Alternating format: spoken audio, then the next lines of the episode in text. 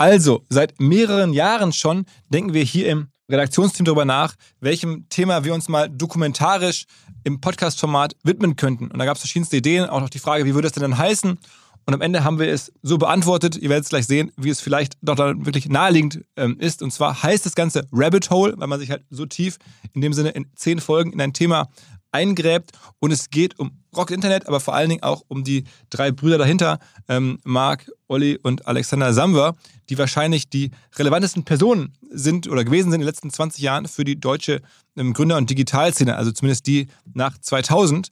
Ähm, niemand hat so viele Menschen ausgebildet, finanziert, irgendwie berührt, inspiriert ähm, wie, wie die drei ähm, Herren. Und deswegen haben wir uns mit denen beschäftigt. Und zwar von den frühen Tagen an, von der Zeit, als sie das deutsche Ebay aufgebaut haben, das hieß damals Alando, ähm, bis halt die ganze Rocket-Internet-Story und halt in die heutige Zeit hinein. Und mein Kollege Florian Rinke war da, der Treiber, der hat es gemacht, der ist auch der Host. Es ist am Ende dessen Produkt eine Wahnsinnsleistung, finde ich, ähm, vom Flo in den letzten Monaten. Ganz, ganz viele Gespräche geführt, ähm, Experten entdeckt und befragen können, O-Töne eingesammelt, alles, was man sich so wünscht. Natürlich unterstützt von unserem ganzen Audioproduktionsteam. Und daraus ist halt das entstanden, was ihr jetzt gleich hören werdet die ganze Samba-Story noch einmal von A bis Z, so tief wie ich es noch nie gesehen habe, am Stück erzählt von meinem Kollegen ähm, Florian Rinke. Ich bin da sehr stolz drauf, deswegen natürlich auch die erste Folge hier im OMR Podcast-Kanal. Aber bitte verpasst keine Folge und entsprechend auch nicht den OMR Rabbit Hole-Kanal zu abonnieren. Da erscheinen wirklich alle Folgen. Ähm, die erste hier im OMR Podcast-Kanal. Alles andere dann im Sonderkanal für unsere Doku-Formate. Das erste ist jetzt hiermit da. Ich bin sehr gespannt, wie ihr es alle findet. Ich sage Danke an alle Leute, die es möglich gemacht haben, an Flo, an alle Zitatgeber, an alle Hinweisgeber, an alle ähm, Experten drumherum, Wegbegleiter ähm, der Sambas, natürlich auch an das Audioproduktionsteam hier und übergebe damit an Florian Rinke. Auf geht's! Is it Samwar? How do you pronounce Samwar? Samba? Samba. Samba. Samba. Samba. Has anyone heard about these Samwar brothers? They basically they, they clone. Rocket möchte das Alibaba der Non-US, Non-China-Länder werden. Rocket Internet wollte heute die Börse rocken. Für Anleger aber war der Börsengang ein Flop. I felt like we were missionaries and they were mercenaries. I didn't think they were doing it for the beliefs. I thought they were doing it to make a lot of money very quickly.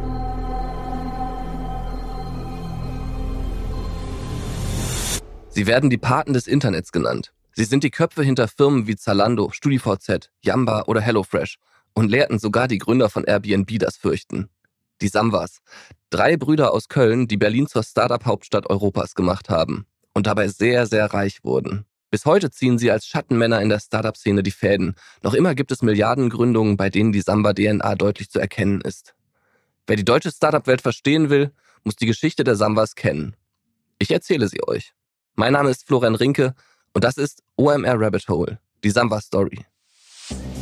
Germany is getting a bad name because of the Samwar brothers. You guys, anytime you meet somebody from the Samwar brothers, you should boo and hiss them. I hate Rocket. I hate the Samwar brothers. I hope they die. Um,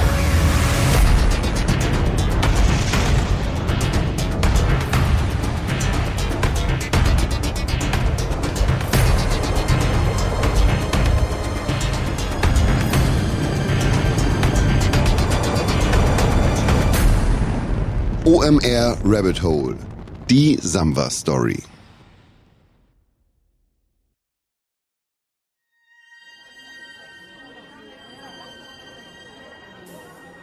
Ich kann mich noch genau erinnern, wann ich das erste Mal von den Samba-Brüdern gehört habe.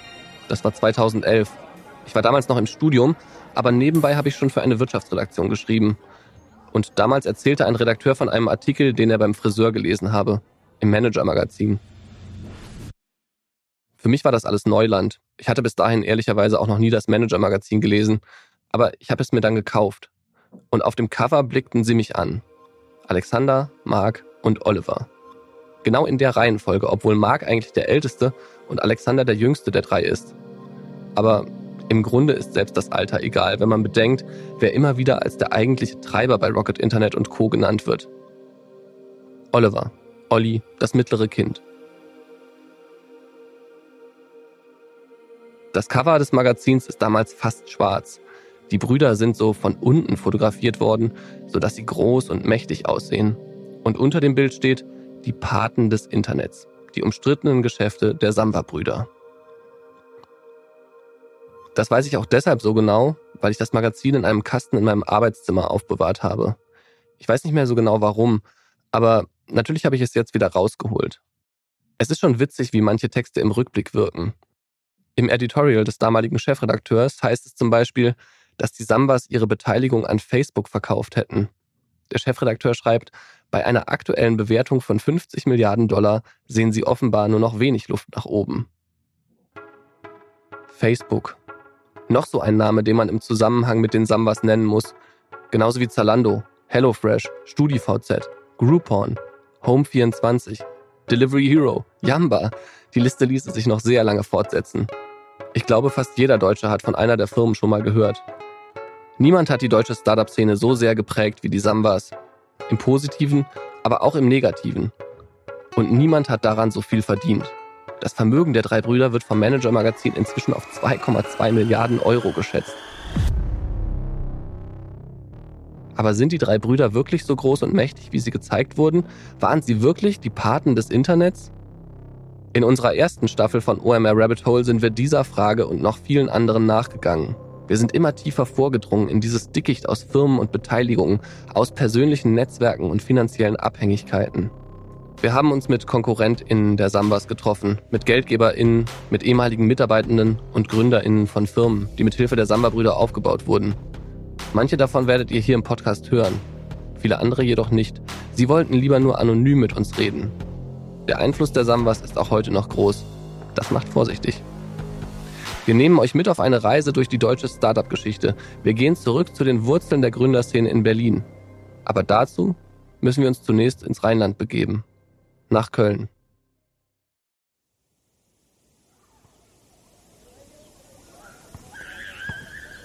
Hier wohnt die Familie Samba. Vater, Mutter, drei Söhne. Marc ist der Älteste, Alexander der Jüngste. Oliver ist das mittlere Kind. Die drei wachsen im edlen Stadtteil Marienburg auf Sie stammen aus einem Haushalt, den man vorsichtig formuliert als gehobenes Bürgertum bezeichnen kann. Vater Sigmar Jürgen Samba ist Anwalt für Presse- und Wettbewerbsrecht in Köln. Das Rheinland ist in der Kindheit der Sambas noch eines der Kraftzentren der Republik, allein schon durch die Nähe zur Bundeshauptstadt Bonn. Und Sigmar Jürgen Samba zählt hier zu den Meistern seines Fachs. Er vertritt den Schriftsteller und Literaturnobelpreisträger Heinrich Böll genauso vor Gericht wie den späteren Bundespräsidenten Karl Carstens, und zu seinem 70. Geburtstag widmen Kollegen Sigmar Jürgen Samba später eine Festschrift. Berufung als Beruf. Sie hat mehr als 300 Seiten. Das will schon was heißen. Kurzum, die Sambas wachsen in guten Verhältnissen auf, in denen Bildung wichtig ist und auch früh gefördert wird. Als sie älter werden, besuchen sie das Friedrich-Wilhelm-Gymnasium. Es ist damals eine eher elitäre Schule, auf die die Kinder aus gutem Hause gingen. Als erste Fremdsprache lernte man Latein oder Altgriechisch. Englisch gab es erst ab der siebten Klasse.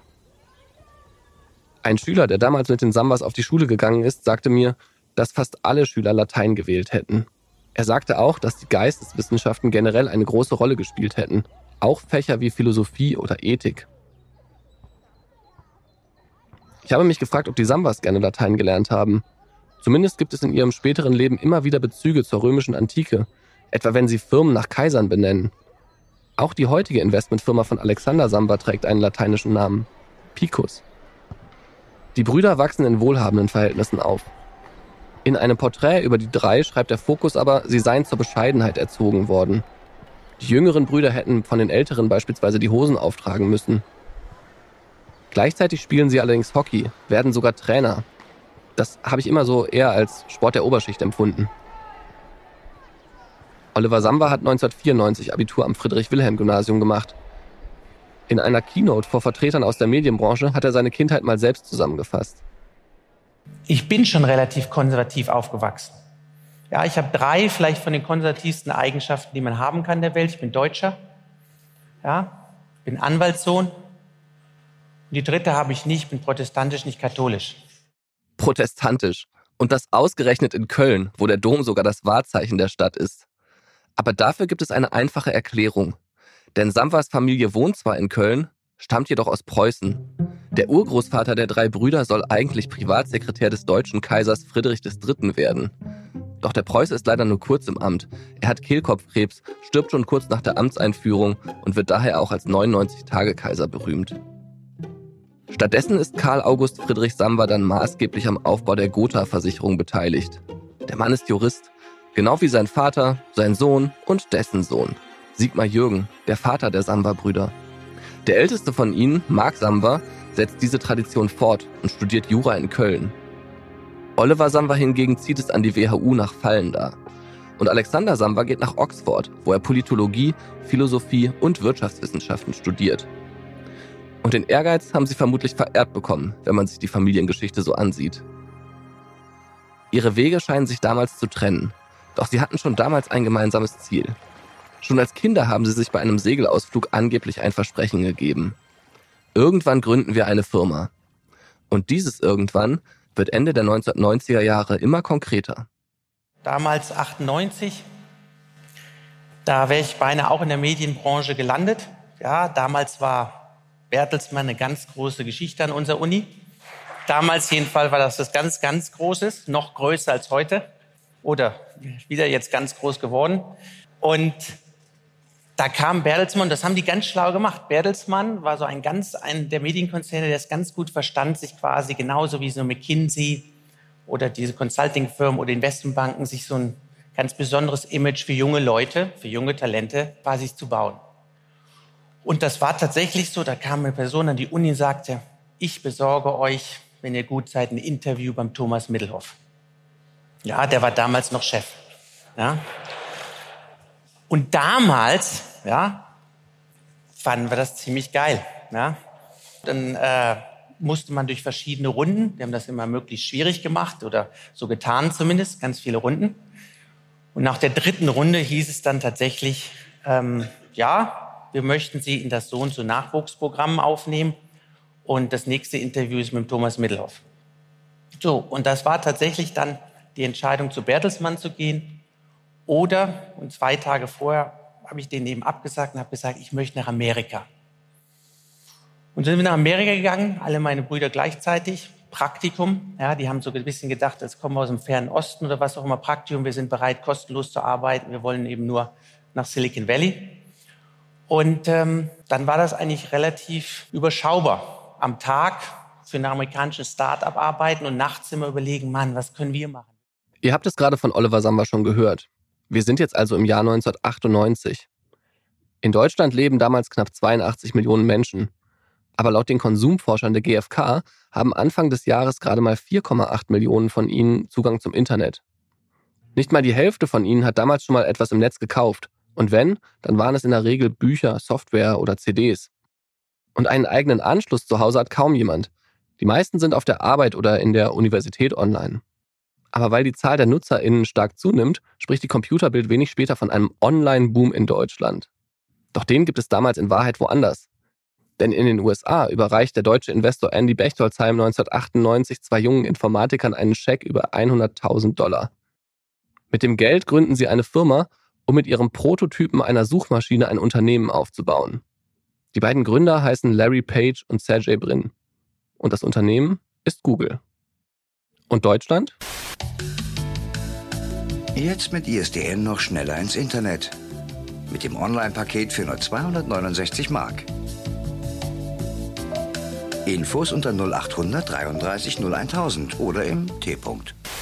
Nun ja, Deutschland ist trotz solcher Schnäppchen noch ziemlich analog. Und Gerhard Schröder gilt übrigens noch nicht als Problemfall der SPD, sondern als Hoffnungsträger. Denn der Bundeskanzler hat die Bundestagswahl am 27. September 1998 spektakulär gewonnen. Liebe Freundinnen, liebe Freunde, nach 16 Jahren ist heute die Ära Helmut Kohl zu Ende gegangen.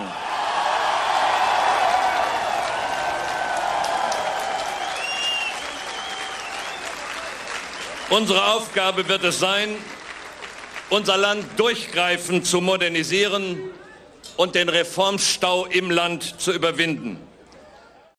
Deutschland ist damals ein Problemfall. Die Arbeitslosigkeit liegt bei mehr als 12 Prozent. Die Stimmung in der Wirtschaft ist schlecht, genauso wie bei vielen die Auftragseingänge.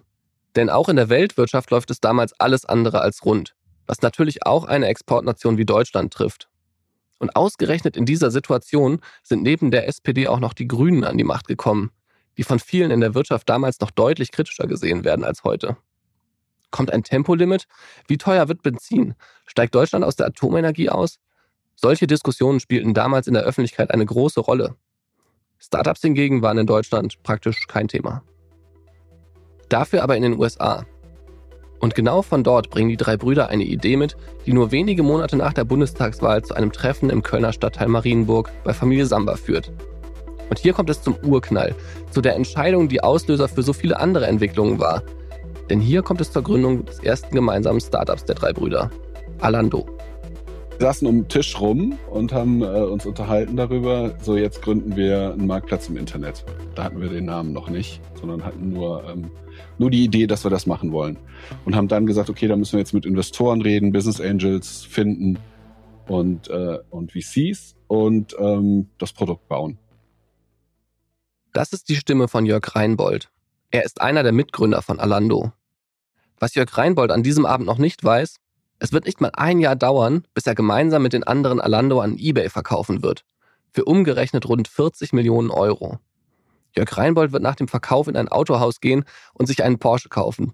Und gemeinsam mit seinen Mitgründern wird er ein Waisenhaus in Rumänien unterstützen. Aber natürlich weiß er auch das an diesem Abend noch nicht. Erstmal gibt es dann nur diese Idee. Jörg Reinbold und Oliver Samba kennen sich zu diesem Zeitpunkt noch nicht besonders lange. Sie begegnen sich zunächst in vertauschten Rollen. Jörg Reinbold ist der Chef Oliver Samba der Praktikant.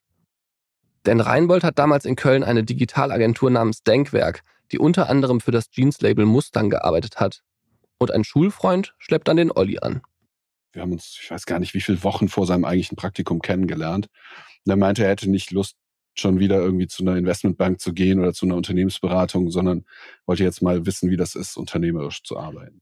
Die beiden verstehen sich gut, halten Kontakt auch dann, als Oliver Samba gemeinsam mit seinen Brüdern nach dem Studium in die USA geht, um dort ein Praktikum zu machen.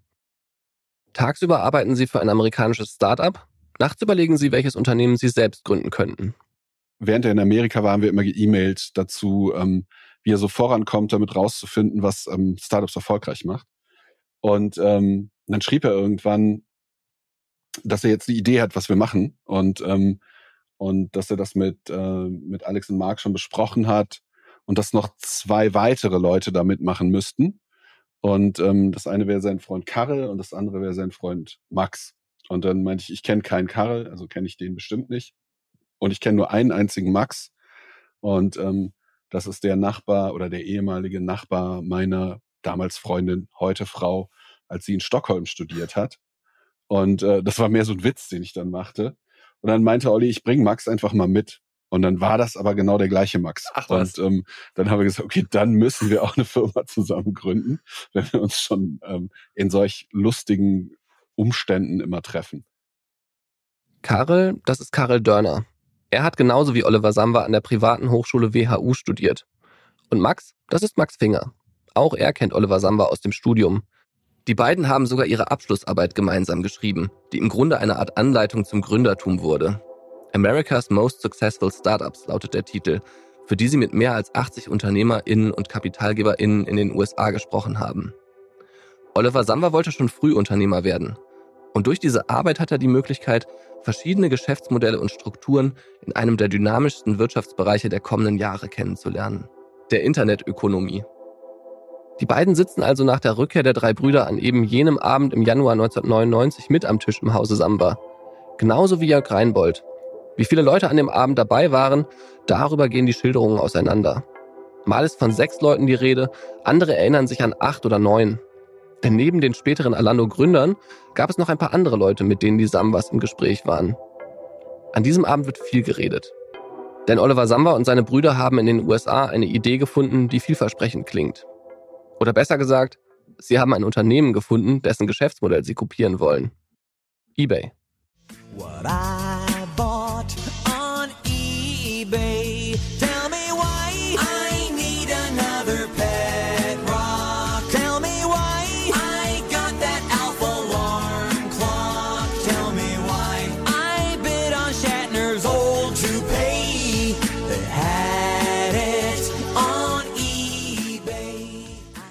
Das ist keine eBay-Werbung, sondern ein Song von Weird Al Yankovic. Ich weiß nicht, ob ihr den kennt, aber in den USA ist er sehr bekannt für seine Parodien. Ich habe die CDs von ihm immer gehört, als ich früher mit meinen Eltern in den USA Urlaub gemacht habe. Anders als Olli Samba kam ich von dort aber nicht mit einer Millionenidee, sondern meistens nur mit ein paar deutlich günstigeren Klamotten wieder. Aber zurück zu eBay.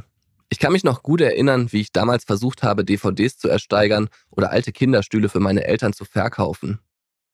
Und genau wie ich sind damals auch Millionen andere UserInnen auf der Plattform aktiv, um Sachen zu ersteigern oder zu verkaufen. Wobei teilweise auch die schrägsten Produkte einen Käufer fanden. Das erste Produkt, was jemals über den eBay-Marktplatz verkauft wurde, war zum Beispiel ein defekter Laserpointer. eBay ist jedenfalls im September 1998 in den USA an die Börse gegangen, also in jenem Monat, in dem in Deutschland die Bundestagswahl war. Die Aktie startete im Handel mit 18 US-Dollar und war nach einem Tag schon 53,50 Dollar wert. Die Auktionsplattform war plötzlich ein Milliardenunternehmen und auf einen Schlag mehr wert als das altehrwürdige Auktionshaus Sotheby's. Und auch die Umsätze explodierten von ein paar hunderttausend im Jahr 1996 auf fast 50 Millionen US-Dollar im Jahr 1998. Die Sambas haben dieses Potenzial erkannt und sie sahen auch, dass eBay noch nicht in Deutschland aktiv war.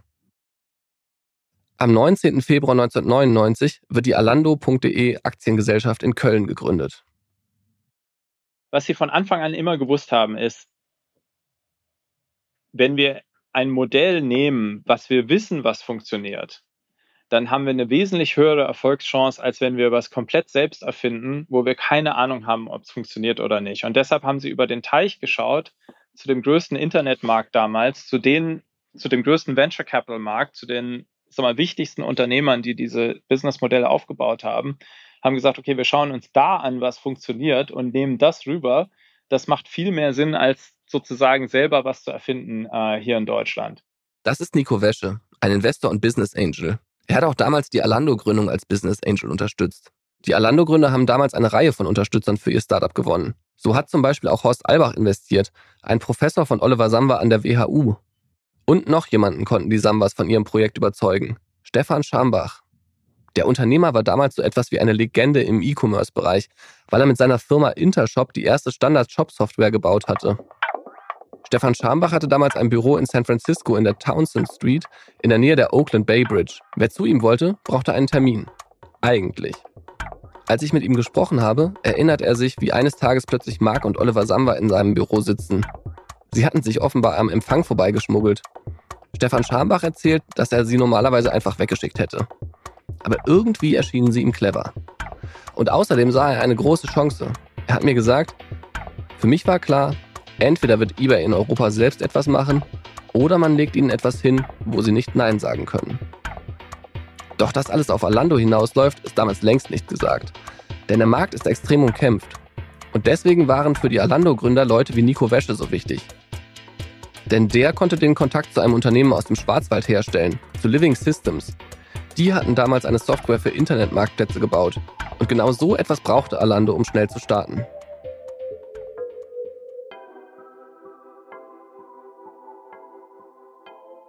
Was ich wirklich interessant fand, ist auch, dass die Samba-Brüder von Anfang an die Technologie war sozusagen nur ein Mittel, ähm, um das Ziel zu erreichen. Das Allerwichtigste war der, der Aufbau von dem Marktplatz. Und ich glaube, das das, was viele Leute heute nicht mehr so, so wirklich im Visier haben, ist, wie viel wahnsinnig viel Competition es damals gab ähm, mhm. für dieses eBay-Modell in Deutschland. Also es war ja nicht nur QXL vom Tim Jackson, ähm, war ja ein ehemaliger Financial Times-Journalist, der das aufgebaut hat. Und du hattest ja Stefan Glänzer mit Ricardo in Deutschland.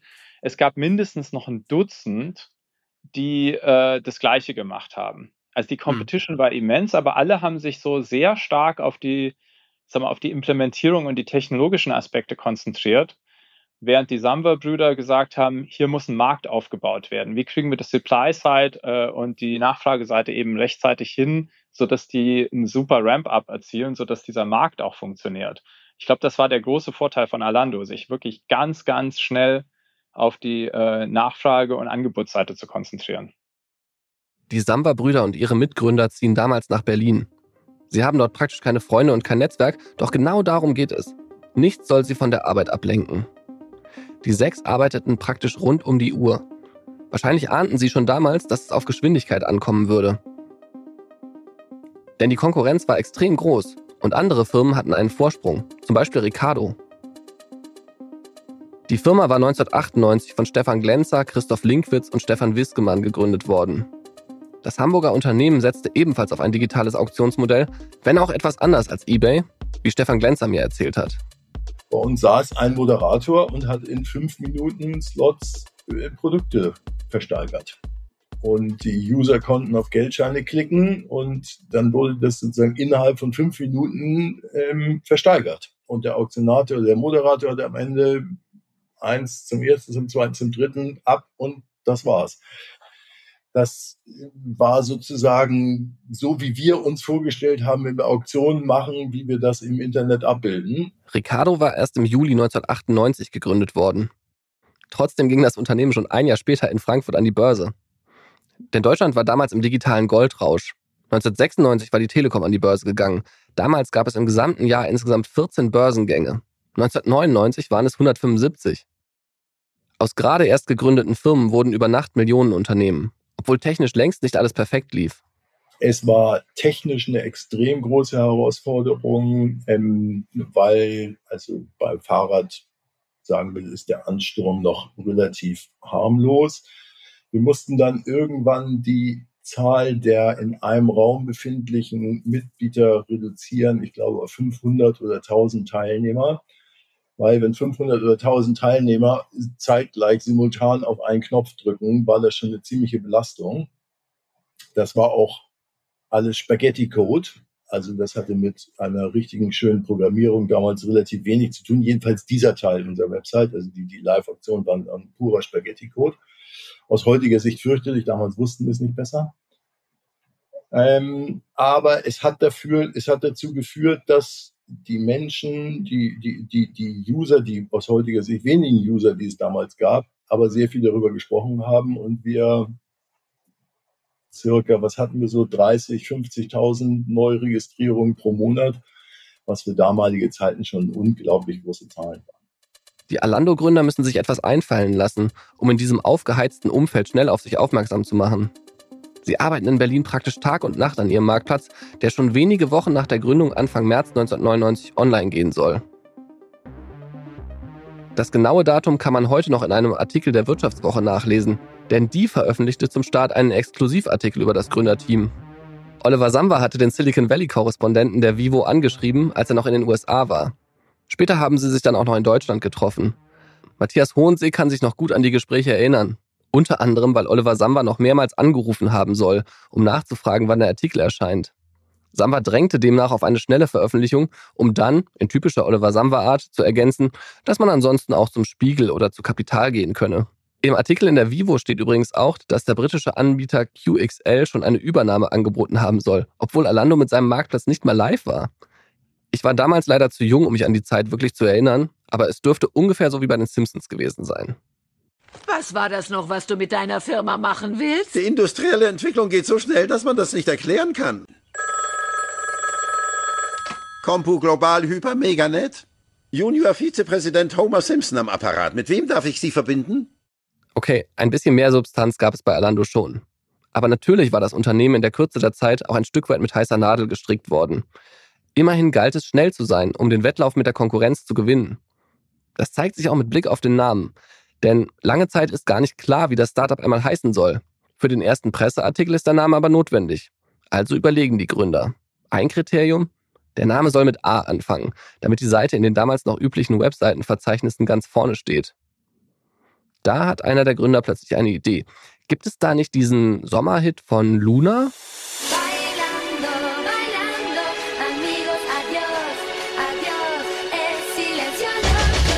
Der heißt zwar Bailando statt Alando, doch was soll's. Ansonsten hat das Gründerteam aber offenbar einen recht genauen Plan, wie es das Unternehmen aufbauen will. Oliver Samba hat jedenfalls mal erzählt, wie die Gründer den Start von Alando vorbereitet haben. Sie hätten damals bewusst auf die A-Liga gesetzt, hat er gesagt. Die Software kam von Living Systems, die Hardware von Sun Microsystems, das vom deutschen Andy Bechtolzheim gegründet wurde, und für die PR setzte das Team auf die Hamburger Agentur Faktor 3, die damals auch den Internetgiganten AOL in Deutschland vertritt. Mit dem Medienkonzern Hubert Burda und dem Risikokapitalgeber Wellington konnte das Team außerdem zwei größere Investoren neben den Business Angels gewinnen. Und gleichzeitig startet das Alando-Team auch immer wieder Aktionen, mit denen es für Aufmerksamkeit sorgen will. Es versteigert zum Beispiel einen Ferrari, Startpreis eine D-Mark. Hier hört ihr, wie sich Co-Gründer Jörg Reinbold an die Aktion erinnert. Aber den äh, Ferrari, das kann ich genau beschreiben, weil das hat mich ähm, mehrere Lebensjahre gekostet. ähm, der, das war ein Freund von Max. Der hatte halt so einen Ferrari, einen wunderschönen ähm, 308 GTB war das, glaube ich, oder GTS. Und dazu ein Buch, wo, wo dieser Ferrari, das war über halt diese Modellserie und es war genau dieses Auto in diesem Buch. Und äh, der wollte den verkaufen. Und dann haben wir gesagt, super, wenn du den verkaufen willst, den kannst du mega gut bei uns verkaufen. Ist top gut, Autos bei Alando zu verkaufen, gerade wenn die selten sind, Auktionsmodell, wenn die Leute alle drauf bieten. Dann hat er gesagt, ja, das ist ja noch ganz neu, ich weiß nicht. Könnt ihr mir nicht versprechen, dass ich einen bestimmten Preis kriege? Und irgendeiner von uns hat es ihm dann versprochen. Ich weiß auch nicht mehr genau, wer es war. Auf jeden Fall saßen wir darum während das, und wir haben dann halt, damals gab es sehr viel Bannerwerbung überall. Wir haben dann so Banner gemacht, Ferrari ab einer Mark. Mhm. Damals gab es auch noch die D-Mark. Und ähm, da wurde viel drauf geklickt. Und dann haben die Leute halt ähm, auf den Ferrari geboten und der pendelte immer so unter 10.000 Mark. Also die Leute haben dann irgendwie nochmal eine Mark draufgelegt und gesagt, ach, für 7.443 Mark nehme ich den. Und wir haben dann immer geguckt und gedacht, so, oh nee, das Auto ist immer noch sehr weit weg davon entfernt, was es eigentlich wert ist. Und dann ist das den, die ganze Zeit bis zum letzten Tag ist es nicht wirklich gestiegen. Es war dann irgendwie bei 30.000 Mark oder so und es war deutlich über 100 wert. Und ähm, und wir haben dann schon so da gesessen und überlegt, wie erklären wir das jetzt unseren VCs, dass wir und ihr, unseren Angel, dass wir ihr Geld ausgegeben haben für einen Ferrari, der uns noch nicht mal gehört. Und ähm, und dachten so, das wird bitter, das wird bitter, aber egal, wird schon. Und dann kam halt das Ende der Auktion und dann ist, ist der Preis halt hochgeschossen, so wie das dann halt ist. Und das haben wir dann aber zum ersten Mal sehr beruhigend gesehen. So, oh, zum Glück gibt's Leute, die dieses Auto haben wollen. Es ist dann für einen richtig guten Preis verkauft worden. Und wir haben wirklich, wir waren sehr erleichtert, dass das geklappt hat. Und ähm, ja, mit solchen Auktionen generieren die Gründer viel Aufmerksamkeit. Und es sollten viele weitere folgen. Der Spiegel schreibt, dass ein Brief von Friedrich Schiller versteigert wurde. Und Jörg Reinbold erinnert sich noch an eine Auktion, bei der 1999 der legendäre gelbe Polunder von Ex-Außenminister Hans-Dietrich Genscher versteigert wurde. Gleichzeitig kämpfte das Gründerteam innerhalb der Branche auch mit harten Bandagen. Stefan Glänzer erinnert sich jedenfalls, dass bei Ricardo ziemlich schnell eine Abmahnung im Briefkasten lag. Ricardo sollte nicht mehr behaupten, das größte Auktionshaus zu sein. Stefan Glänzer griff damals zum Hörer und rief Mark Samba an. Die beiden verständigten sich darauf, dass einfach keiner von beiden mehr diese Behauptung nutzen würde. Ein anderes Mal ging es darum, wer als Auktionsplattform bei T-Online eingebunden würde. Das war damals die reichweitenstärkste deutsche Internetseite. Ricardo hatte sich Hoffnungen auf die Platzierung gemacht, doch dann kamen die Alando-Gründer und überboten die Konkurrenz um ein Vielfaches. Es ist eine Methode, die Oliver Samba auch später noch bei anderen Gründungen anwenden sollte und die er laut Stefan Glänzer auch in der Vergangenheit schon ausprobiert hatte. Und irgendwann hat Oliver erzählt, naja, also meine Attitüde, meine Einstellung zu Business hat sich eigentlich seit den frühen Kindheitstagen nicht großartig verändert. Also auch schon früher, wenn wir Piratenschiffe, wenn wir Piraten gespielt haben, war es mir eigentlich egal, ob die andere bessere Kapitäne waren oder ob die bessere Boote hatten oder sowas. Ich habe ausschließlich dafür gesorgt, dass ich zehnmal so viele Kanonen habe wie die. Für den deutschen Markt reichte diese Strategie. International hätte Oliver Samba damit vermutlich Schiffbruch erlitten. Denn der Stern von eBay begann nach dem Börsengang immer rasanter zu steigen. Doch wahrscheinlich hatte Oliver Samba auch nie vor, gegen eBay anzutreten. Denn die Optik von Alando ähnelte schon frappierend der des US-Vorbilds. Oliver Samba soll es gewesen sein, der eines Morgens entschied, alle bisherigen Entwürfe in die Tonne zu hauen und stattdessen bei eBay abzukupfern. Warum? Darüber gibt es unterschiedliche Darstellungen. In einer Biografie über die Sambas heißt es, Oliver Samba sei einfach davon ausgegangen, dass es einen Grund geben müsste, dass eBay mit dieser Art von Aufbau so lange erfolgreich war. Investor Stefan Schambach hat mir hingegen erzählt, es hätte für sein Investment im einstelligen Millionenbereich ein Agreement gegeben. Ich investiere in Alando, wenn der Marktplatz so weit wie möglich kompatibel zu eBay aufgebaut wird. Das hätten die Sambas dann auch bei rechtlich unbedenklichen Dingen gemacht. Ob und welche Variante stimmt, kann ich nicht beurteilen. Mitgründer Jörg Reinbold sagt, dass ein Verkauf an eBay ursprünglich gar nicht der Plan gewesen sei. Stattdessen habe man eigentlich eher an einen Börsengang gedacht. Dennoch, aus Sicht der Gründer war es natürlich extrem sinnvoll, sich stark an eBay zu orientieren und das eigene Unternehmen möglichst ähnlich zu bauen. Denn dass eBay nach dem Börsengang weltweit expandieren würde und Deutschland dabei ein interessanter Markt wäre, das war absehbar. Und letztlich war klar, eBay würde vermutlich nur ein Unternehmen in Deutschland kaufen. Und das sollte Alando sein. Und irgendwann stand tatsächlich eBay-Gründer Pierre Omidyar im Büro in Berlin-Kreuzberg.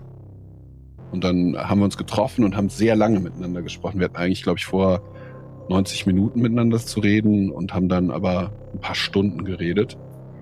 Und ähm, genau, und am nächsten Morgen wollte er dann wollte er nochmal reden und wissen, ob wir uns vorstellen können, das irgendwie zusammen zu machen. Die Alando-Gründer hatten dem eBay-Gründer einen gebührenden Empfang bereitet und sogar PraktikantInnen überredet, früher zu starten, damit das Büro beim Besuch voller aussah. Alando war zu diesem Zeitpunkt noch kein halbes Jahr alt. Es war ein Versprechen, aber für eBay der einfachste Weg nach Deutschland. Unter den Alando-Investoren waren anfangs nicht alle für einen Verkauf. Am Ende kam es doch so. Am 15. Juni 1999 übernahm eBay Alando im Austausch gegen 316.000 eBay-Aktien.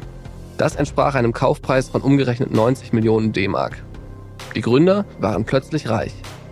Ich weiß nur, dass, ähm, dass ich ähm, meiner Bank nicht Bescheid gesagt hatte, dass ich die Transaktion gemacht habe. Und, äh, und äh, ich zu dem Zeitpunkt wirklich all mein Geld irgendwie benutzt hatte, um irgendwelche Alando-Sachen zu machen und, äh, und eine ziemlich riesen Spesenkonto hatte und ein ziemlich ausgemaxtes Girokonto. Und die hatten am Tag vorher meine EC-Karte eingefroren. Und mein Banker hatte mich angerufen, so, na, jetzt müsstest du wirklich mal was einzahlen, sonst äh, ist es nicht gut. Und dann ähm, bin ich irgendwie abends nach dem Büro ins zur Bank gelaufen, also zum EC-Automaten von der Deutschen Bank gegangen, um da zu gucken, ob ich noch irgendwie Geld kriege, um mein Abendessen zu bezahlen. Und dann war meine Karte weg. Also es hat die einfach eingezogen und mir nicht mehr wiedergegeben. Dann habe ich ihn halt angerufen, meinte, sag mal, was ist denn da los? Meine Karte ist weg. Ich würde mir gerne was zu essen kaufen. Und dann meinte er, hier ist irgendwas kaputt. Und dann meinte ich so, wie? ja, hier ist irgendwas kaputt, dein Konto ist nicht mehr im, im Minus, aber das kann nicht stimmen. Und dann meinte ich so, was denn?